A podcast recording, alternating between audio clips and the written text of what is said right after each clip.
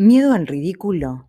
Mira que del ridículo no se vuelve. Bienvenido a Palabras que Vibran, soy Ale Cordara, locutora periodista, y como cada semana nos encontramos en estos episodios donde hablamos sobre comunicación, sobre los miedos, las habilidades, para qué sirve. Te cuento por si es la primera vez que estás por aquí, bienvenido a Palabras que Vibran. Estos episodios salen cada lunes a las 11, 11 hora de Argentina. Y de paso aprovecho agradecerte por tus lindos comentarios, por darle una estrellita a estos episodios y también por compartirlos.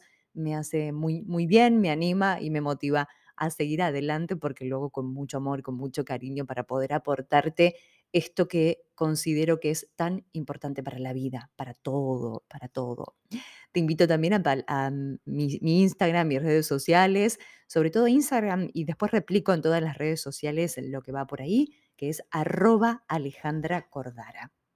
En este episodio, que es el último de octubre, y de paso te invito a que me digas cuáles son los temas que te interesa, que te interesan que aborde a partir de noviembre. Voy a hacer los episodios hasta noviembre, hasta diciembre, perdón, y en enero me voy a tomar descanso durante todo enero y después, por supuesto que en febrero retomamos con los episodios como siempre. Lo que sí necesito esos temas que, tanto te interesa que, que aborde en relación a la comunicación. Miedo al ridículo.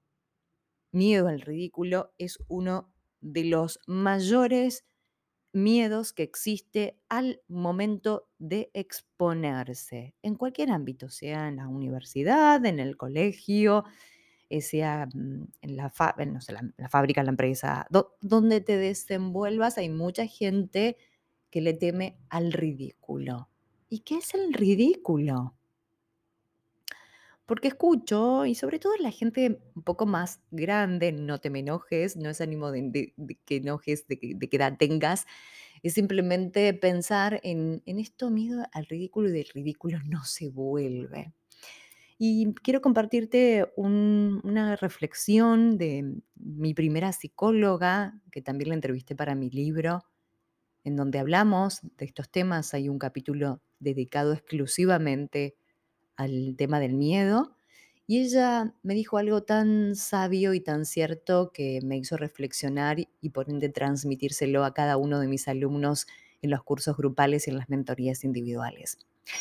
Y cuando perdemos el miedo al ridículo, somos libres. Y con esto no te estoy invitando que, no sé, que te pongas desnudo o desnuda en un ámbito o que hagas algo que, que no te sientas cómodo. No, no, estamos hablando de ese ridículo.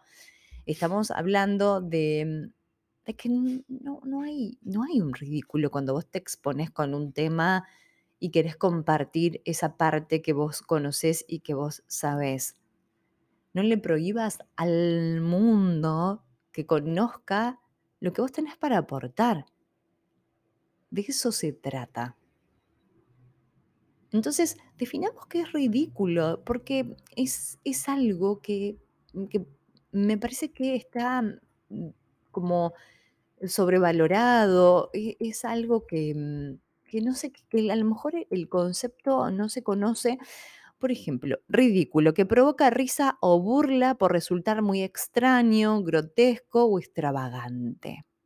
Este es el sentido, el significado del diccionario ese rasgo tenido por ridículo que se ha hecho tan corriente y normal que ya a nadie le llama la atención. Que es escaso, pequeño o menor de lo que podría o debería ser. Un sueldo ridículo. Estos son los conceptos del diccionario. Y también ridículo. Fue un pequeño bolso de mano utilizado por las mujeres acomodadas como complemento su uso para llevar el pañuelo u otros pequeños objetos como sales aromáticas o polveras prácticamente se ha perdido. ¿Qué provoca risa o burla? Algo grotesco, extravagante. Algo diferente será. Quiero que lo analices. Y quiero decirte que el miedo es natural. Hace poco tuve la oportunidad nuevamente, por tercer año consecutivo, de estar colaborando. Este año muy poquito, con, yo estuve con menos tiempo en, en lo que es las charlas TEDx de Casilda, que agradezco enormemente a todo el equipo por, por siempre convocarme. Eh, ya te digo, pude participar muy, muy poco, pero eh, fueron momentos muy enriquecedores y conocí personas maravillosas. Y antes de la charla hubo tantos nervios, pero tantos nervios, que yo digo, ¿por qué sucede esto?